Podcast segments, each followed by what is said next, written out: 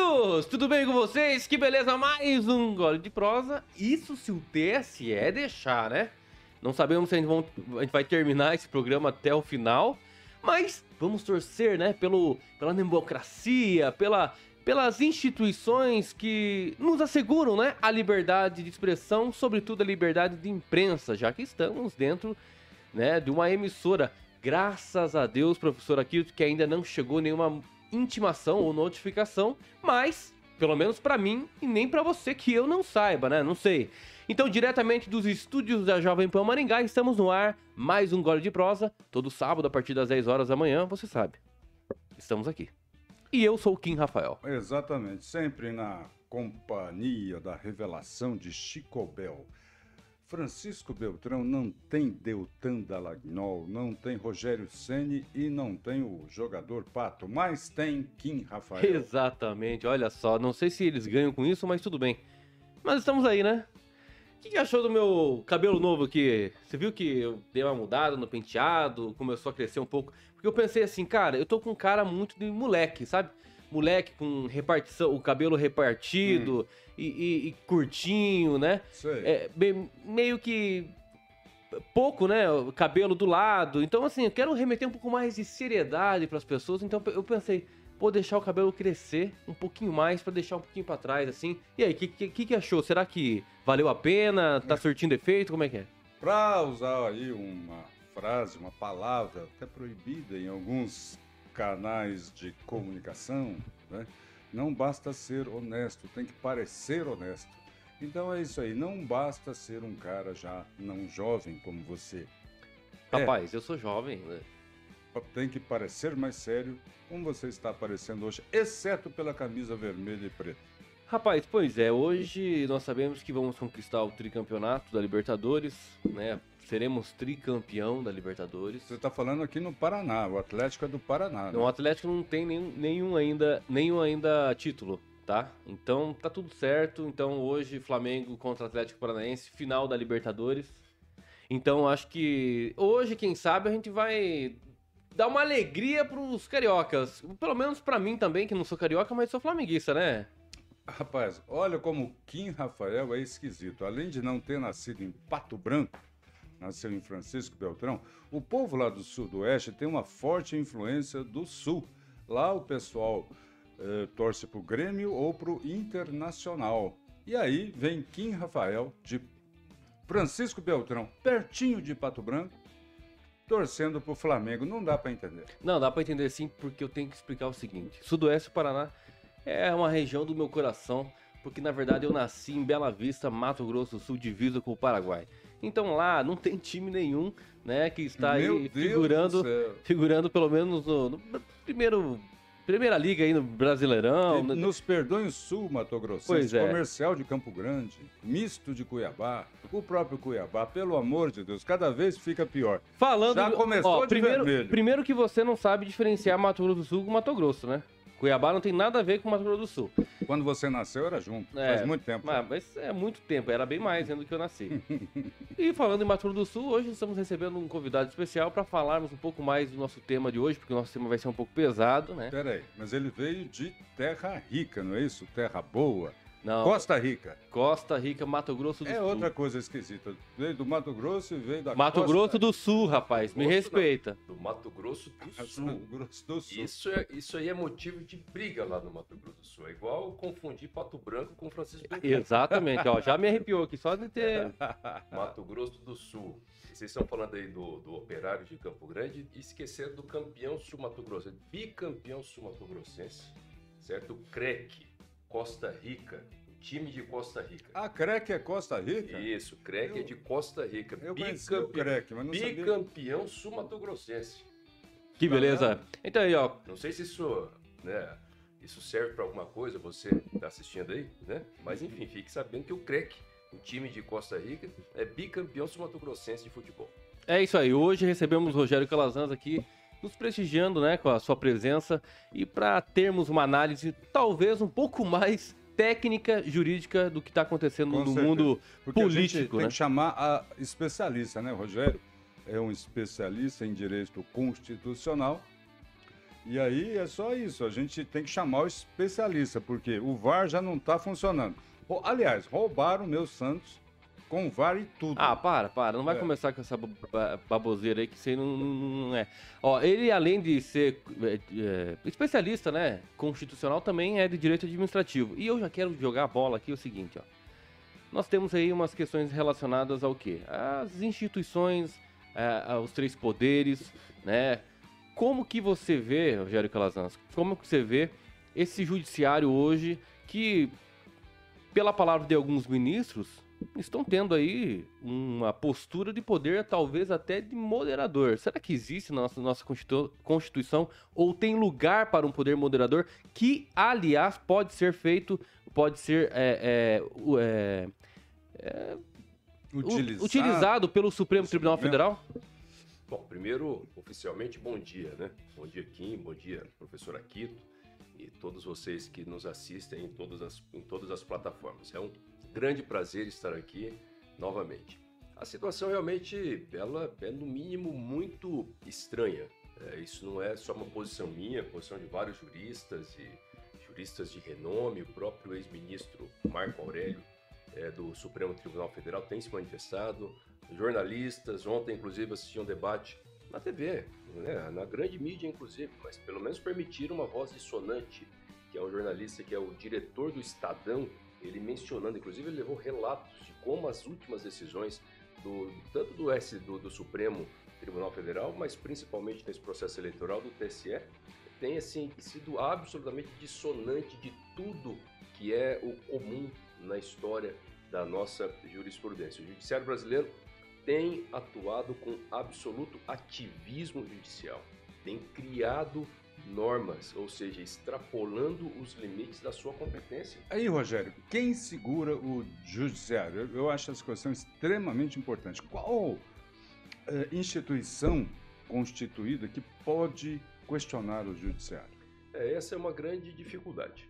Em princípio, você tem o seguinte, que decisões é, judiciais que tratam sobre questões constitucionais, ou seja, que é próprio do STF, essas decisões elas poderiam ser é, a palavra mais próxima seria anulada, cassada. Essas decisões poderiam ser cassadas por meio de uma resolução do Senado Federal, quando se trata de questão constitucional. Ou seja, o que eu quero dizer com questão constitucional? Nessas matérias em que o Supremo diz o que pode e o que não pode fazer em nível nacional, por exemplo. Essa lei vale ou essa lei não vale, determina um comportamento, determina uma conduta, enfim, né? como se fosse uma uhum. norma. Uhum. É esse tipo de decisão, a Constituição, é, quando cria o sistema de freios e contrapesos, ela estabelece para o Senado Federal a possibilidade de revogação, de cassação, na verdade, dessas decisões. Não estou falando, professor Aguido, de decisões dentro de processos individuais. Então, a decisão, por exemplo, onde tem um autor e um réu, uhum. né? onde tem uma pessoa que é réu e o Supremo vai lá e dá uma decisão. Esse tipo de decisão não pode ser cassado. Essa decisão, o Supremo de fato é a última instância, decidiu, em princípio, no ordenamento jurídico nacional, elas estão colocadas lá e não podem ser revistas. É o caso, por exemplo, das decisões abs absolutamente absurdas das decisões que anularam os processos e condenaram o Lula. Agora, Entendi. não é só isso. O Supremo e o TSE tem determinado conduta.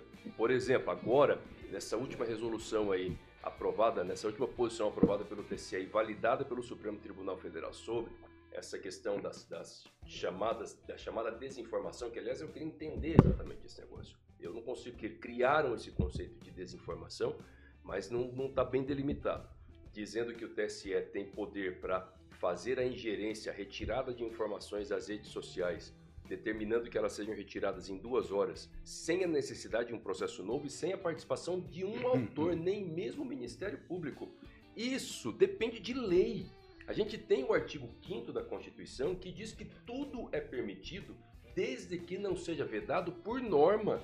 Norma em sentido formal, ou seja, aquela aprovada pelo órgão que foi criado para fazer normas, ou seja, o Congresso Nacional. Entendi. Você não pode ter obrigações nenhuma instituição brasileira, nem o presidente da República, nem o prefeito, nem o governador, ninguém tem autonomia para criar obrigações e restringir direitos. Somente a lei é que pode fazer isso, é o que garante o inciso segundo do artigo 5 da Constituição Federal, que é cláusula pétrea, direito fundamental necessário para assegurar a democracia. Agora vem o TSE e consegue e cria um sistema de restrição de direitos, de, de criação de obrigações, sem uma lei que sustente, sem uma lei que respalde, absolutamente inconstitucional. E exatamente. E linha- acaba, professora Quito, inclusive de ofício, né? É, o TSE é, partindo de ofício. Mas isso começou, eu acho, né? Começou ali no Supremo Tribunal Federal quando iniciou a instauração do inquérito das fake news, né? Onde nós tivemos aí o Daniel Silveira, por mais que as- as abobrinhas que ele acabou falando, ele foi preso. né, através de um inquérito das fake news que não tinha na época nem o Ministério Público Federal, nada, ninguém é, pedindo qualquer tipo de investigação, a não ser o próprio presidente da- do Supremo Tribunal Federal. Ele usou do artigo 43 do Regimento Interno, da instauração do inquérito, né, é, é, que possivelmente poderia acontecer sim, estava lá no regimento, tá, tá escrito lá para instauração, só que desde que tivesse dentro das suas dependências do STF. Alguma coisa que aconteceu dentro do- da própria repartição do STF que ele poderia ter prerrogativa ali de instaurar esse inquérito. Só que isso excedeu. Começou a prender, perseguir, desmonetizar redes sociais de perfis.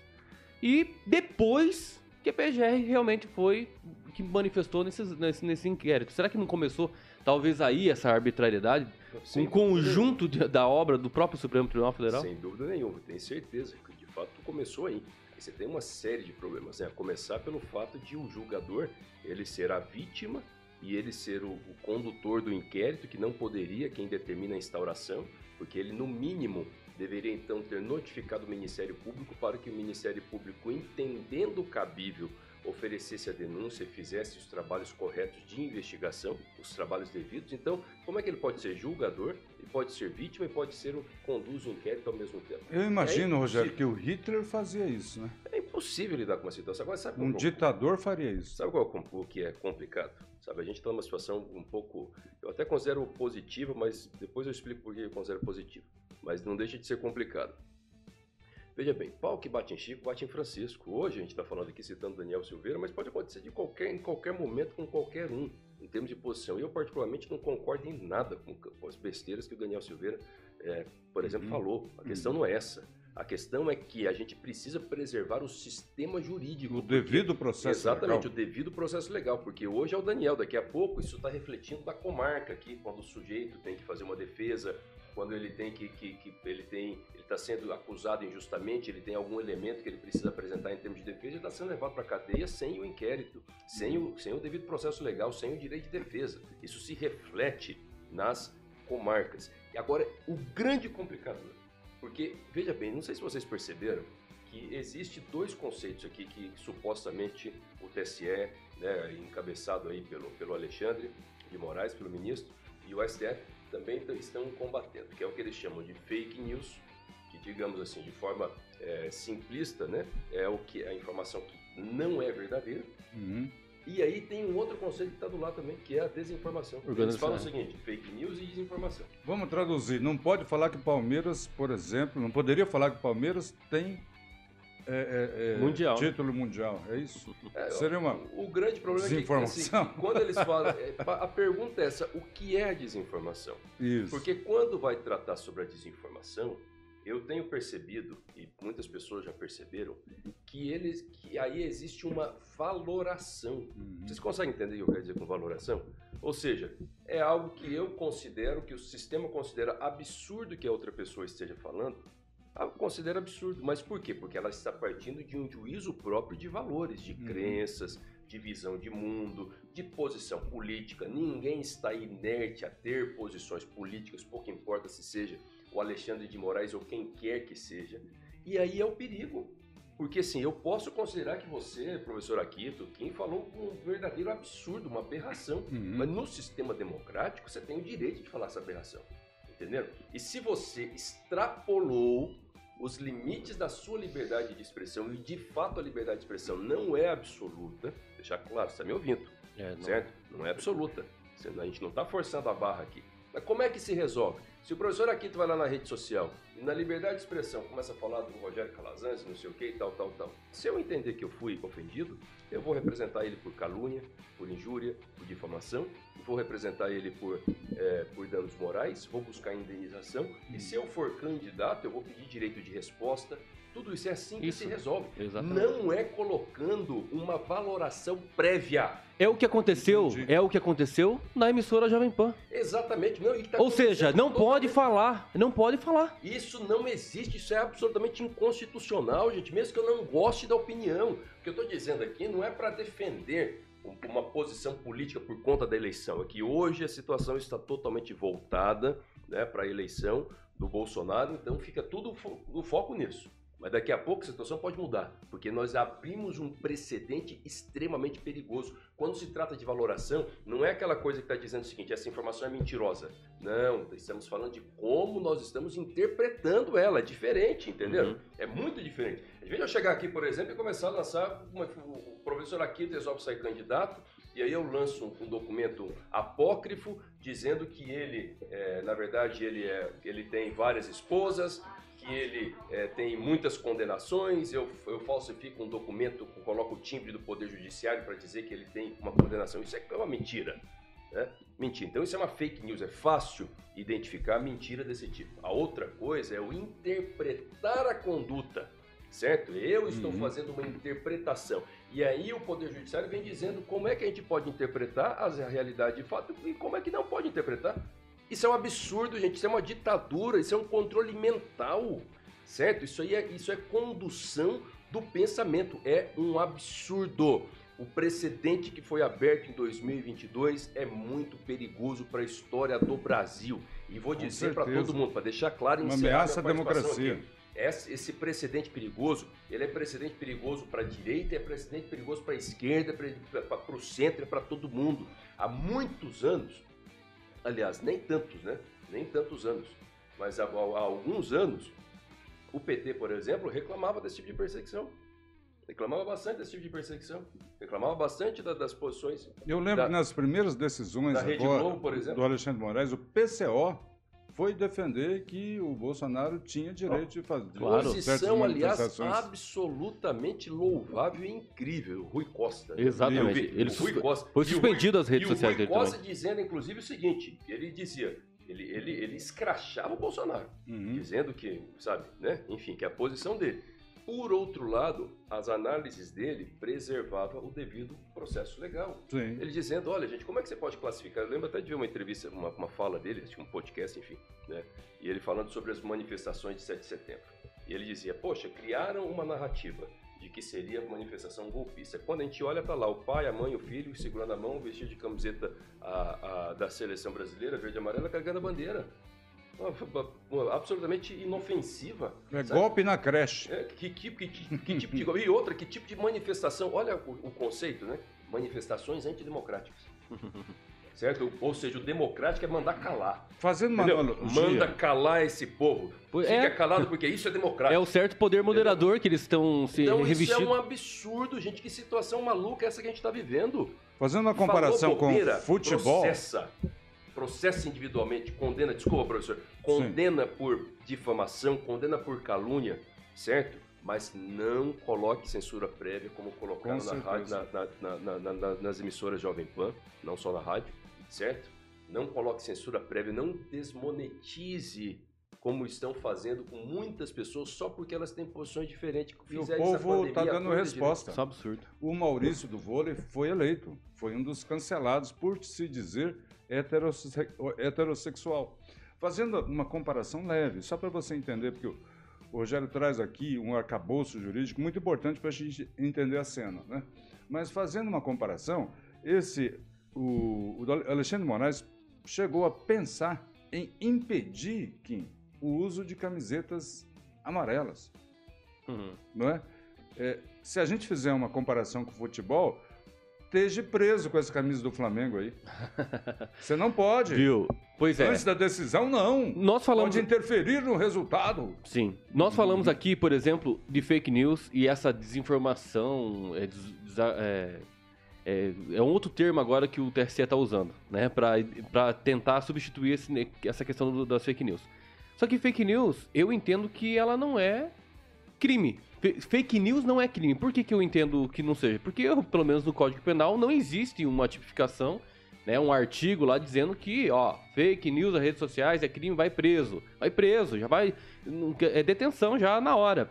Porque o artigo 2 por exemplo, do Código Penal diz o seguinte, ó, ninguém pode ser punido por fato que lei posterior deixa de considerar crime, cessando em virtude dela a execução dos efeitos penais de sentença condenatória. Na Constituição Federal, a qual o STF deveria guardá-la, no artigo 5 inciso 2 diz o seguinte: ninguém será obrigado a fazer ou deixar de fazer alguma coisa senão em virtude de lei.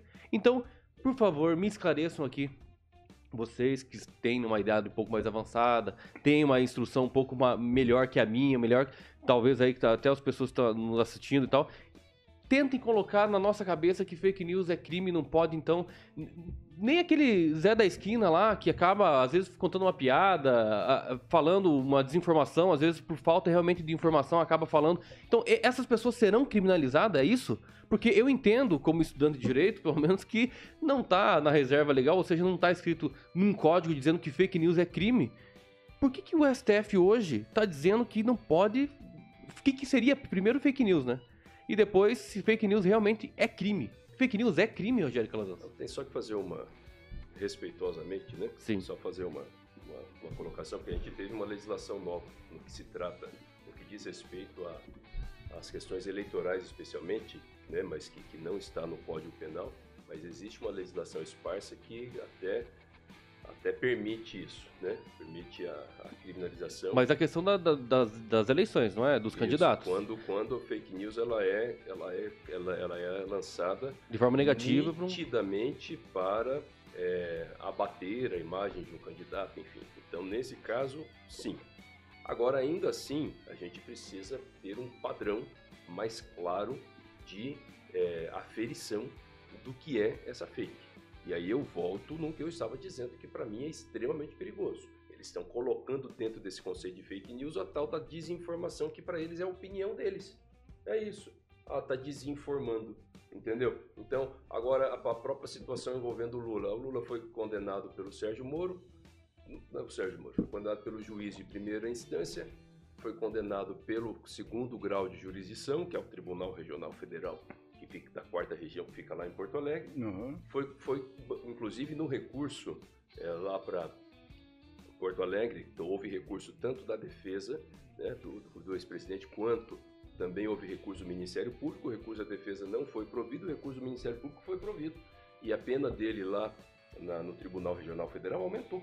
Ela foi Acharam elevada. que o Moro então, pegou leve. Então não foi, não é mais condenação, acabou. A condenação do juiz de primeira instância do Sérgio Moro, ela morreu lá acabou. Foi superada Tanto que os, os, os, recursos, quando, quando se recorre, quem estuda direito, quem é formado em direito sabe disso, e quando você faz um recurso, né, o, o Código de, de, de, Processo Civil, que serve de baliza para todo o sistema processual, mesmo penal, trabalhista, enfim, né, no direito brasileiro, ele deixa bastante claro dizendo o seguinte, que o recurso tem efeito devolutivo. Uhum. O que, que é esse efeito devolutivo? O efeito devolutivo porque, na verdade, quem tem competência jurisdicional naquele território é o tribunal. Então, no caso da Justiça Federal envolvendo o Paraná, quem tem competência jurisdicional é o Tribunal Regional Federal da Quarta Região, que fica lá em Porto Alegre, ou seja, a competência é dele.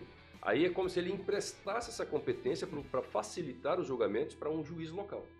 E quando você recorre, você devolveu para o dono, entendeu? O direito de reanalisar o caso. A então, própria justiça seja, reconheceu a legitimidade do Moro sim, é o, é o, não, é o, é o que está no processo. Então, a partir do momento em que o Sérgio Moro julgou, houve recurso. O recurso vai analisar tudo. Uhum. O recurso analisou se o juiz era competente, o recurso analisou se tinha é, é, suspeição no julgamento. E aí, se tinha suspeição no julgamento, veja bem, a, que se o Moro agiu com suspeição, e eu que as pessoas que convivem comigo sabem que eu não, particularmente, não concordo com a forma como o Sérgio Moro conduziu os processos. Acho que teve é, coisas ali que não, não, não precisavam mesmo. Né? Enfim, agora a partir do momento em que o tribunal julgou, não é mais julgamento do Moro. Então, uhum. mesmo que o Moro tenha sido suspeito, isso foi resolvido pelo tribunal. Então, o julgamento é do tribunal. Foi o Tribunal Regional Federal da Quarta Região que julgou. Mas houve recurso para o STJ. O STJ manteve a decisão também, então já acabou. Não existe mais debate quanto, quanto à competência territorial, É. não existe mais debate. Mas não acabou, Rogério. Ó, deixa eu contribuir com a sua argumentação aí. Na Folha de São Paulo, tô vendo aqui no Insta do Jair Messias Bolsonaro. Entenda em editorial porque Lula é inocente sem ter sido inocentado. Você entendeu? não, é, é, tá, tá aí, aí seria realmente uma questão de tá debater havendo aqui, conversar sobre. explicar, Rogério. Então, se você está achando confuso, confuso está para É. Folha de São Paulo. Fica tranquilo. Tá normal essa confusão. Talvez a, a- a a gente devesse pensar no outro termo. Eu estava pensando, Rogério, se o termo desculpado não fosse melhor. Olha, ele roubou, mas ele está desculpado. Sabe alguém que pisa no teu pé, por exemplo, não é? Na, na unha, no- ali, onde tem a unha encravada, onde dói pra caramba, no olho de peixe. Pá, doeu. Desculpa, aí você desculpado. Não quer dizer que ele não pisou no seu pé. Você tá entendendo? É, pelas questões desse do processo, né, é, eu acredito que pela presunção de inocência é como se os processos não existiram. É por essa questão da, da inocência, por conta da presunção de inocência. Eu acredito que seja por conta disso. Mas não anula o fato de que existiu to- tudo que o Rogério Calazans começou co- falou aqui. Primeira instância, TRF4, STJ, STF. Isso aqui existiu. Houve fatos, houve mais do que uma pessoa que decidiu condenando com as provas que existiam. Uhum. E aí você tem outro problema, né? Aí tem a questão da, da, da- da competência que acabaram mudando ali. Então, A grande questão sobre isso aí também agora é o seguinte. Então, realmente, do ponto de vista é, da condenação, não, não, o Lula não tem. As condenações dele foram anuladas, isso é real. Uhum. Entendeu? Então, tipo, ele não tem condenação e do ponto de vista formal da elegibilidade, ele é elegível, pode participar do processo eleitoral, então deixar claro que isso é, é certo. Beleza, isso é, é o que está, né? Agora, vem cá, aconteceu ou não aconteceu um julgamento em Curitiba do Lula? Aconteceu ou não aconteceu um julgamento do tribunal e também no STJ? Porque não está podendo falar. Uhum. Esse é o problema. Acho que foi em Nárnia. Entendeu? Aí, aí esse é o problema. Então se- o, o povo não pode ir lá falar, olha, não, ele foi condenado. Não, mas não pode dizer que ele foi condenado pelo princípio da presunção da inocência. Pouco importa, a presunção da inocência está valendo. Ele, tá, ele já explicou. Entendeu? E tanto que ele está participando do processo eleitoral, faz parte do debate. Agora, esse fato aconteceu, eu não posso falar sobre ele? Ele foi O que, que aconteceu? descondenado. O que que não passou? pode falar. Não, né, o que, que aconteceu com os desembargadores do Tribunal Regional Federal da Quarta Região que, que julgaram esse processo? Sabe que- quem que é? Eram marcianos que baixaram ali? O que, que aconteceu? Nárnia. Entendeu? Nárnia. É, Nárnia, sei lá. O que, que aconteceu? Aconteceu ou não aconteceu aquele julgamento? Porque os caras condenaram. Eu quero crer que alguma coisa nesse processo tinha. O STJ condenou. Eu não posso falar sobre isso. Entendeu? Dizer isso, não pode explorar esse fato. Esse fato não é um fato importante para o processo eleitoral. Pelo Que tanto é de dinheiro envolvido, acho que é muito importante. Não, e outra coisa, outra coisa, faz parte do processo eleitoral, confronto de posições, de vida, quem vai para a eleição, a gente aqui, todo mundo aqui participa de um modo ou de outro sabe disso. Quem se dispõe a participar do processo eleitoral tem que estar disposto a expor sua vida, Exatamente. sabe? A, a- a ser comparado, a ser explicado. Esse debate faz parte, faz parte de dizer, olha, o senhor foi condenado, sim. Ah, sua condenação foi anulada, mas que o senhor foi, foi. O tribunal condenou, então alguma Mas coisa lá pode tinha. falar. E aí compete a ele, fala, não, eu fui condenado, mas ganhei os processos, faz parte do debate. Exatamente. E nós Samuel, estamos é. hoje, O diretor pode falar desculpado? o Ele tá professor, desculpado? o professor aqui, nós, nós estamos aqui passando por um período também um pouco tenebroso aqui no, na Jovem Pan, né? Você sabe que tem sido é, posto aí algumas censuras prévias, né? Hum. para a rádio, para o grupo, etc. E nós temos que entender o seguinte, Sim. que nós tivemos a última decisão do TSE dizendo que o programa Morning Show e o Pânico, não, e os Pingos nos Is, os Pingos, os Pingos nos Is e o Morning Show devem se retratar e dizer que Lula foi inocentado e que o Sérgio Moro não era o juiz competente para a, a, a- a- a competência ali para julgar a ação dele. Isso vai ter que ser feito. Você acredita nisso? É, criação de fake news chapa branca, Eu- né? E- Oficial. Eu, eu não acredito nisso. E- Isso aí é um absurdo. É um absurdo completo. Vamos falar que o Lula tá culpado, Samuel, meu diretor? Só para você Não, mas eu não vou desculpar ele, tranquilo. não. Não vou desculpar ele, não. E, ó, e tem gente que vai desculpar. Tem 50% da população que está desculpando o Lula. Ó, antes a gente entrar no debate, para ter análise de vocês aí sobre o, o debate de ontem, né? O último debate na, na Rede Globo, eu queria colocar aqui o seguinte, ó. Eu ganhei esses dias, né? Esse poderzinho aqui, ó. Eu tô com óculos de perto. Eu vou te tô- passar Tô vendo um depois. papel verde. Pois é, mas veja, pois é, verde, né? É interessante. O Lula agora tá usando bastante verde, azul, usando inclusive versículo bíblico. Olha só que interessante, né? Ele nunca falou em versículo bíblico, nunca Aquele, chegou aquele a que ler. fala em respeito à vida Na verdade, não sei se ele sabe ler, mas enfim, é, ele, ele nunca leu. E colocou dois versículos É, bí- é bíblicos aqui. Ele falou né? que não gosta de ler. Quando os justos governam, não quando alegra-se não o povo. quando ele tá preso. Ele falou que leu uns livros. É. E o segundo versículo atrás está sido bem-aventurados os pacificadores, pois serão chamados filhos de Deus. Pois é, minha fé em Cristo, meu voto é em Lula. Isso aqui é o cara que quer esconder que é contra o aborto, que é contra a liberação das drogas. O cara que É representa... o cara que gosta de censura, porque o TSE, na verdade, ele só decidiu por conta da provocação da coligação do PT, né? É, tanto com relação à Jovem Pan, tanto com relação a outras centenas e milhares de pessoas que estão sendo cerceadas hoje, censuradas hoje, de direito de, da liberdade de expressão. O cara que disse que não se deve usar a igreja, né?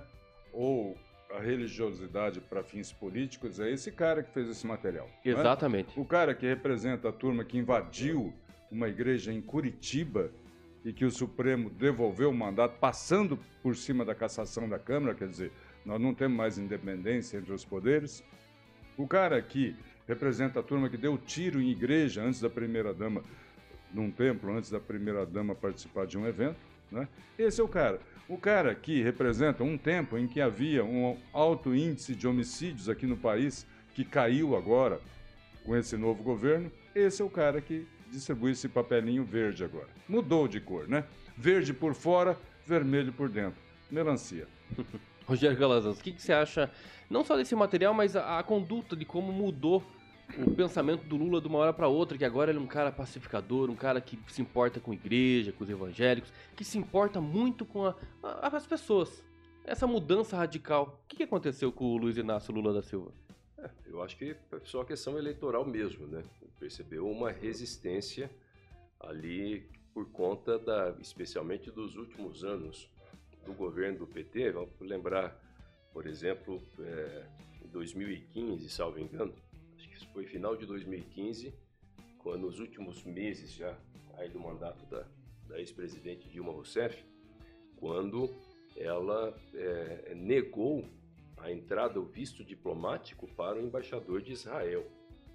E lembrando também do episódio da- da- do Lula ao lado do líder do Irã, né, por- se colocando lá do lado do líder do Irã. Não sei se vocês se recordam disso, eu me lembro muito bem dessa imagem.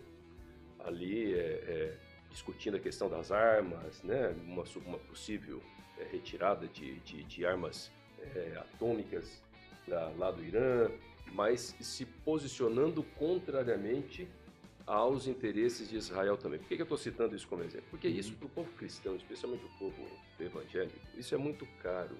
Isso tem um símbolo, tem um peso, tem um- uma, uma questão principiológica colocada aqui. E não é à toa que, por exemplo, os Estados Unidos é um aliado de Israel, certo? Porque sabe que isso é fundamental para a manutenção da paz no mundo.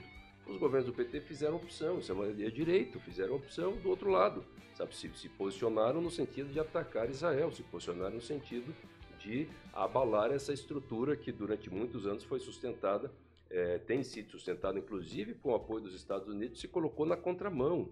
Então, houve nos governos do PT, não só por isso, estou citando esse exemplo, tem coisas mais graves inclusive, mas um combate ideológico contra posições principiológicas do povo cristão, especialmente do povo evangélico, especialmente, não só, mas especialmente do povo evangélico. Por isso que hoje o povo evangélico ele fica é, é praticamente a antítese do PT, é quem está mais é, é- é o, é o aquele bunker de resistência que dá suporte à campanha do presidente Bolsonaro e que é o maior resistente à campanha do PT. E agora, nesse final de, de jornada, eles perceberam isso que estão tentando furar esse bunker. Só que o problema não está na citação de uma passagem bíblica, o problema não é esse, não é isso que está em questão. O que está na mente das pessoas é exatamente o combate que eles fizeram e fizeram mesmo. Não é fechando igreja, não é isso. Eles não saem aí fiscalizando, mandando a igreja fechar as portas. Não é isso. É o combate ideológico. É graças a esse, esses anos todos aí do PT que agora você tem praticamente assim uma mordaça é, na, na, nos cristãos. Não pode falar, não pode falar o que está na Bíblia. Se fala o que está na Bíblia, é chamado de homofóbico.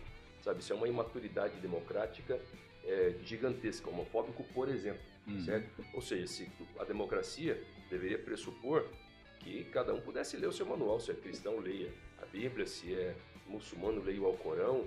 Né? Se, se outro leia é, é, sobre Gandhi, sobre é, uhum. Buda, uhum. pouco importa, certo? Então, quando está dizendo aquele seu manual espiritual, mesmo que seja para mim, para o meu princípio, uma afronta, paciência, eu tenho que, eu tenho que suportar. Democracia é suportar os diferentes. Não foi isso que o PT fez. Uhum. Ele criou uma ideologia de criminalização, colocou uma mordaça. E o problema está aí. Então, essa questão de citar um versículo aqui, um versículo ali, entendeu? Ficar fazendo de bonitinho, não resolve nada. Exatamente. Olha, o Kim, Rafael, nós temos aqui que prestigiar quem nos acompanha. Com Muito certeza, obrigado. pode ler aí. Estou aqui no Facebook, João Ussuna, que sempre nos prestigia. Aloísio Pires Santiago, de Novo Hamburgo. É mole, cara? No Rio Grande do Show Sul. Show de bola, internet. Parabéns pelo programa. Carlos Alberto Maneta Pompeu e Gilberto Almeida.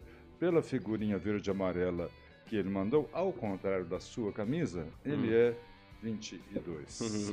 a minha camisa não é. A minha camisa é 22. É a única camisa vermelha que eu, é 22. Ó, o a sua sorte que chat... este careca aqui não é o Alexandre. Entendeu? Senão você estaria proibido de usar essa camisa. Ó, o chat aqui tem pessoas nos acompanhando. A Edneia Souza, Deus deixa a luz chegar no Senado. O João Raulino também escreveu o seguinte: Deus me livre do PT. A Andressa Pereira escreveu: Sou trans, voto Bolsonaro 22. Aí o Aloysio acabou parabenizando o Andrés pelo posicionamento. O Ricardo Antunes sempre nos acompanhando aqui, um grande abraço. Escreveu Deus, Pátria, Família e Liberdade. Expressão, segundo o Xandão, não pode chamar o Lulo de lá, né? Enfim. Valeu, Ricardo. É, Wesley Rocks também sempre, é, sempre acompanha nós, é, todos aqui, não só essa, esse programa, mas outros programas também, escreveu o seguinte: a presunção de inocência teria outro significado se fosse o contrário. Não adianta malabarismos, não passa de campanha para você um candidato. É isso. Agradeço você que está nos acompanhando. Convido também você a curtir, né? Aí o nossa, nosso programa, também compartilhar, sobretudo nas, nos grupos do Zap, do, das tias do Zap, né? E se você não é inscrito ainda no canal, também convido você a se inscrever no canal. Beleza? Tanto um do YouTube quanto do Facebook. Manda lá. A Jovem Pan. Certo. Engraçado isso, não é? Que a Jovem, a Jovem Pan, ela não é um veículo é, de postura de direito conservadora. É um veículo conhecido, reconhecido como plural, né? O que, que eu estou tentando dizer? Vamos traduzir em miúdos. A Amanda Klein foi impedida de falar alguma coisa? O Guga Noblar, por exemplo, né? Guga Noblar foi cancelado? Não. Então. Eu acho que é a única emissora, a única emissora que dá realmente essa oportunidade de ter dois lados, pelo menos dois lados, ou até Exatamente. mais. Mas pelo menos os dois lados que aí dessa polarização, no, sobretudo política, uhum. que tem aí lados para debaterem. É. Vamos falar do debate de ontem. Vocês assistiram os debates? Quais são as análises que vocês têm sobre o debate? Quem venceu o debate? Eu gostei quando o Bolsonaro, antes do Rogério falar, eu queria fazer esse comentário aí, porque achei muito engraçado. O Bolsonaro chamou o Lula de mentiroso, ele levantou a mão. Me lembrou eu fazendo chamada na escola. Uma leitura da da, posição corporal na linguagem não verbal. Eu gostei dessa análise. Olha, eu, eu particularmente não gostei desse debate. Achei um debate muito ruim, assim, dos dois lados. Né?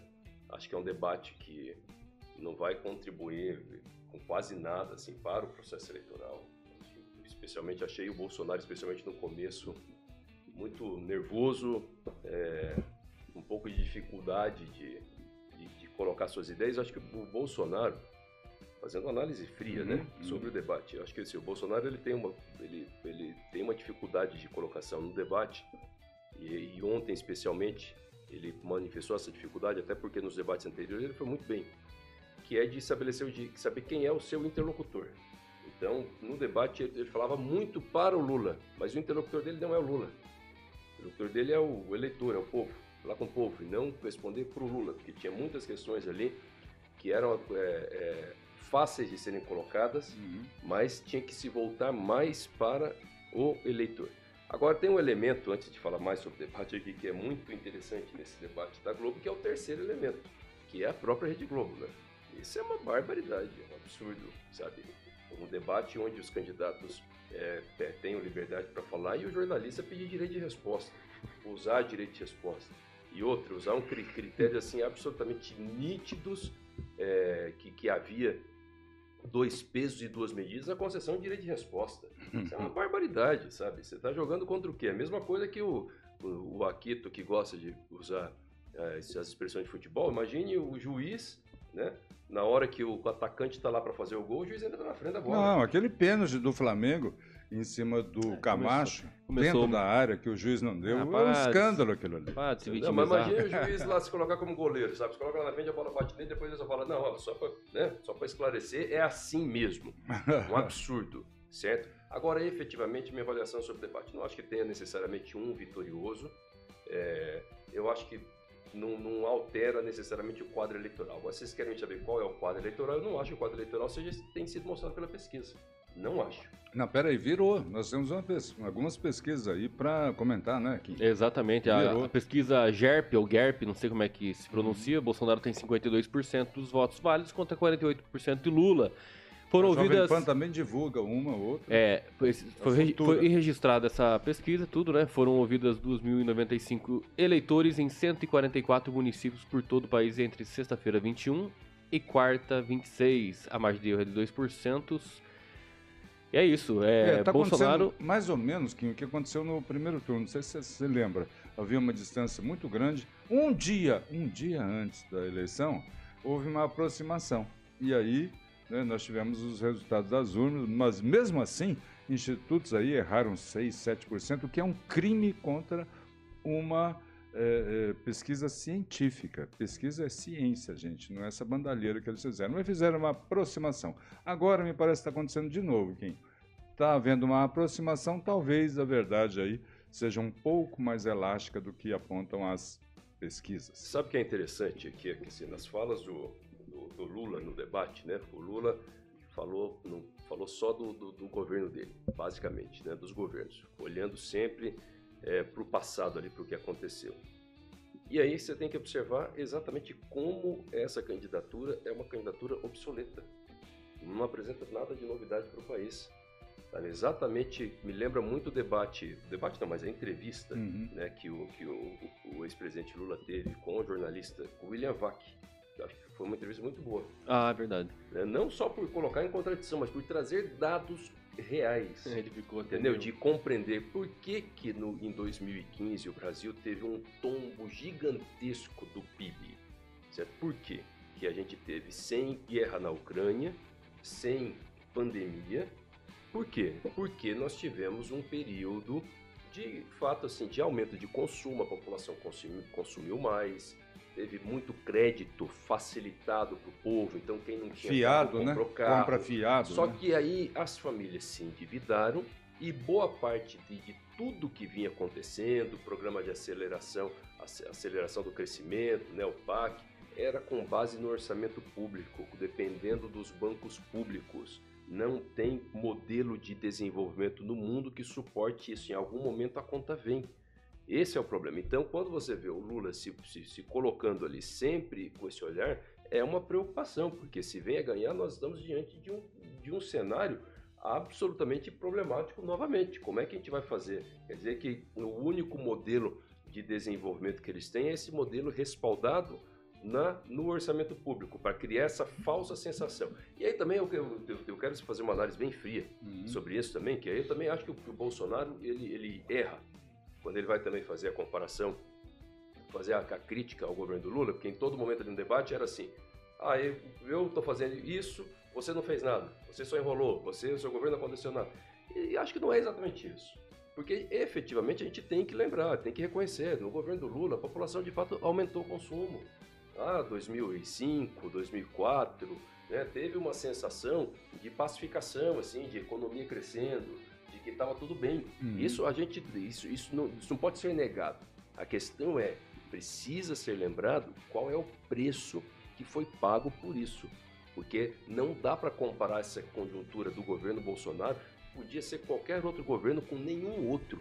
O governo Lula tem que ser comparado Dilma com Lula, PT com PT, porque por que que derrubou o PIB igual derrubou em 2015 e 2016, sem conjuntura de guerra e de pandemia? Esses cenários são comparáveis, porque é uma política que se auto-implode, ela é autodestrutiva, certo? Ela é, traz uma sensação momentânea de, de, de benefício, mas depois o custo é muito mais caro. Você dá com a mão e depois você tira com as duas mãos, não é nem com tira com a outra. Eu estou vendo aqui, eu, viu, eu queria acrescentar isso, a esse debate sobre o Supremo, que na verdade estava sobre o debate ontem, até o Bolsonaro falou, bom, eu vou falar aqui, como é que ele falou? Você é mentiroso, você... Ah, eu, não- é, eu vou falar aqui porque o TSE É. não tá aqui, né? É uma É. coisa assim. Exatamente. O, teve mais uma manifestação do ministro Barroso do Supremo. Ele postou uma musiquinha lá, Já Vai Tarde. Uma música que ninguém. Eu nunca tinha ouvido falar dessa música, então foi difícil ele encontrar. Né? É, talvez se ele tivesse postado uma musiquinha nas suas redes sociais é, com outro tema, ele teria mais sucesso. Tipo, se gritar, pegar ladrão, não fica um, meu irmão. O ministro po- postou essa música nas suas redes sociais? Exatamente. É, ontem. Aí tá. Ontem. Uhum. Aí Na reta esquece. final da eleição, o ministro do STF posta samba. Já vai estar. Ministro não tem que dar opinião sobre política. Mas ele gosta de samba, Não- rapaz. não- um samba bem. Pois é, mas um agora, samba- Agora escancarou de vez, entendeu? É. Aí realmente não tem nem o que dizer, porque é o fim. É mais um- uma vez é importante dizer para você que nos assiste, sabe? A questão não é se é esquerda e direita. A questão é que essa posição hoje, ela bate lá, daqui a pouco ela bate do outro lado também. E outra coisa, é o que reflete aqui. É o que reflete aqui. Eu sou advogado, Kim, é estudante de direito, sabe? Se a gente sabe como isso se reflete negativamente. Quando você tem uma situação envolvendo um cidadão aqui que precisa apresentar uma defesa e às vezes está sofrendo uma injustiça, essa jurisprudência lá do Supremo Tribunal Federal, que passa por cima do devido processo legal, que permite que um juiz faça isso aí, coloque sua posição política referente a processos, a pessoas que ele está nesse momento julgando, o que, que vai acontecer então nas comarcas, nas cidades pequenas que estão distantes dos holofotes? Entendeu? O precedente é muito perigoso, é um precedente ruim. Isso aqui tem que juntar todo mundo. Aliás, eu ouvi vocês falando aí da- das pessoas que estavam comentando, até citaram aí é, Andressa, né? Uhum. Que, que disse que, que, que, é, que é trans, Trans, e, né? e vota Uhum. Bolsonaro e tal. Eu acho isso fenomenal, porque não é uma questão de posição de um lado ou de outro. É uma questão de, de, de- de defesa da liberdade. É a questão da gente entender que a gente tem que sentar pessoas diferentes, com opiniões diferentes, e mesmo um falando que o outro não quer ouvir, as- a, a- a vida continua com respeito, com cuidado. Isso é liberdade. Não é calando um lado que a gente vai assegurar a liberdade do outro. É isso, ó, o radiolão, né? lembra é, o que aconteceu nos últimos dias aí?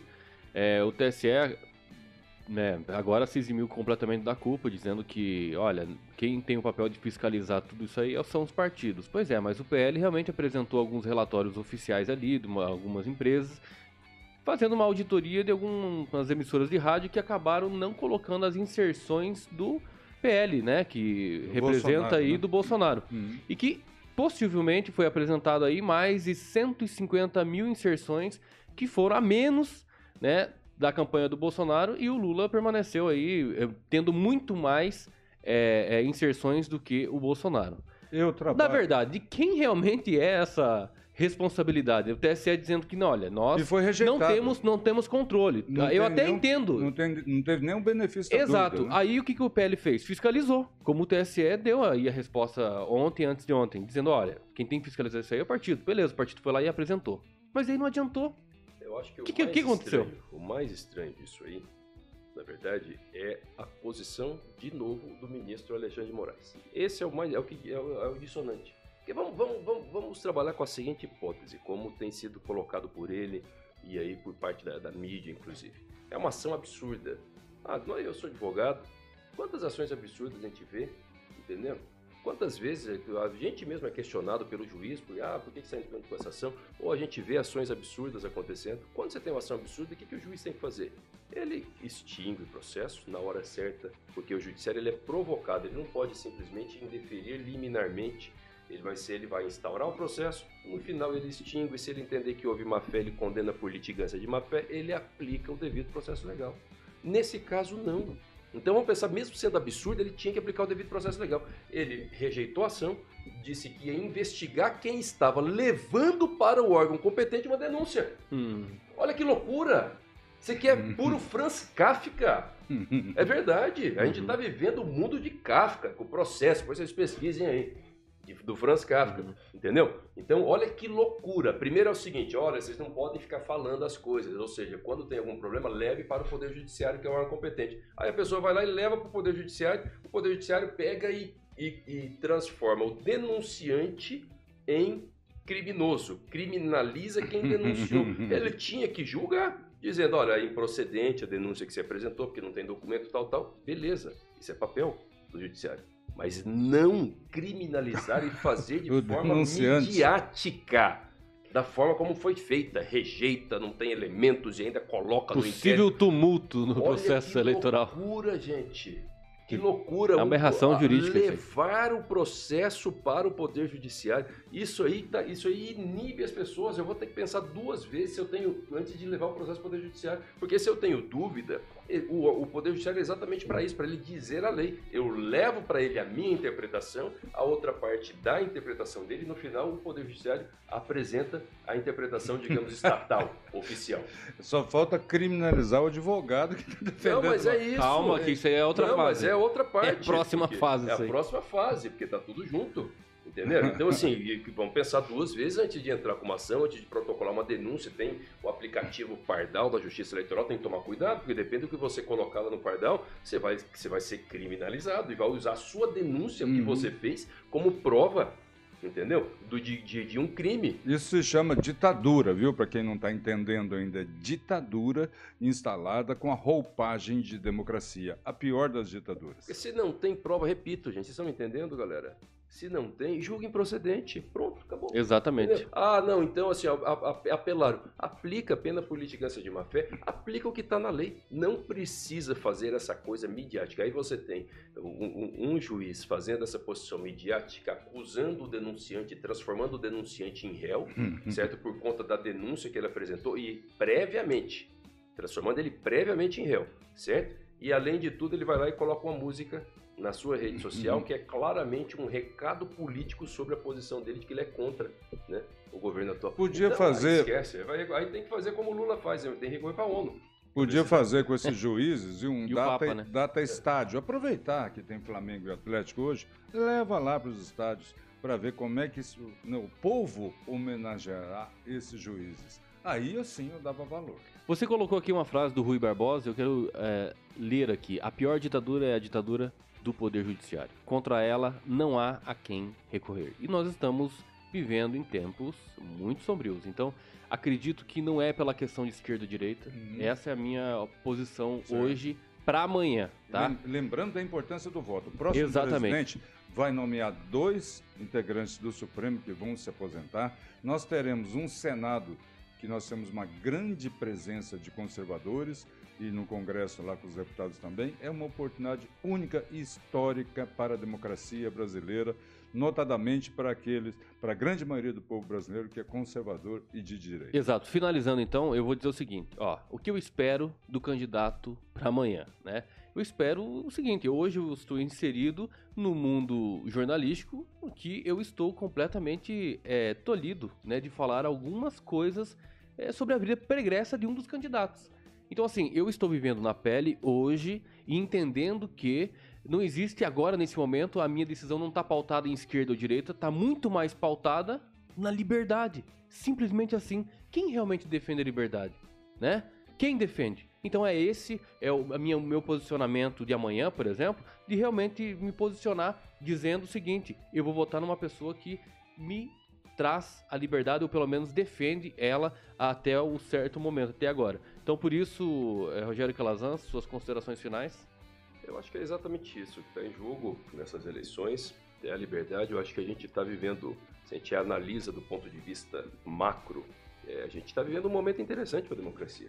Sabe, essa, essa polarização agora é uma boa polarização para a democracia. Não tem, não tem que cair nessa, nessa conversa da mídia. Aí não, ah, que absurdo, tá tudo dividido, tá nada, entendeu? É normal isso, normal. Eu acho que pela primeira vez a gente vai ter, a gente vai ter claramente um campo de esquerda e um campo de direita.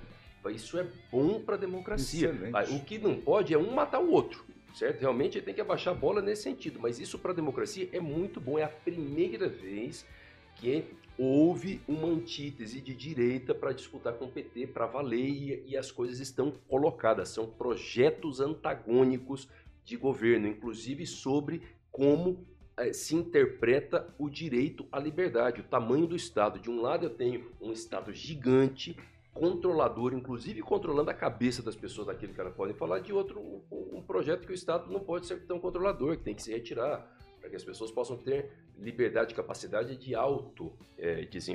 E aí cada um tem o direito de escolher esses lados, certo? É importante não cair na fake da narrativa de que parece que está tudo que é o fim do mundo. Não é o fim do mundo. É só uma votação que vale muito para nossa vida. É certo? o começo de uma é. verdadeira democracia. É, exatamente, é a primeira vez, gente. Isso vem acontecendo nos últimos anos, mas é a primeira vez, sabe, que a gente está tão próximo de uma Copa do Mundo e a Copa do Mundo não ocupa nenhum espaço, entendeu? em os debates, o que está em, o que tá em debate é, é, a eleição, são os candidatos, é o que As pessoas estão muito mais politizadas. Isso é né? muito bom para o nosso país e quem fez isso é exatamente essa organização, essa, esse, foi esse movimento bolsonarista. Entendeu? É daí que vem. Certo? Isso é muito bom para o nosso país. É só o começo disso. Então a gente precisa se aprofundar. Só não podemos não podemos permitir que o Estado cresça e não deixe essas posições é, é, é, é debaterem com liberdade. Muito bem. Aloysio Pires Santiago, uma última situação minha. Vocês fazem um programa leve e muito esclarecedor. Muito obrigado, Aloysio. Para quem não acredita nas previsões, nas projeções que foram feitas aqui, notadamente pelo Dr. Rogério, eu quero lembrar que há quatro anos atrás eu fui condenado pela Justiça Eleitoral para por pedir para o povo que não, que não votasse em candidato que pedisse a liberdade de presidiário.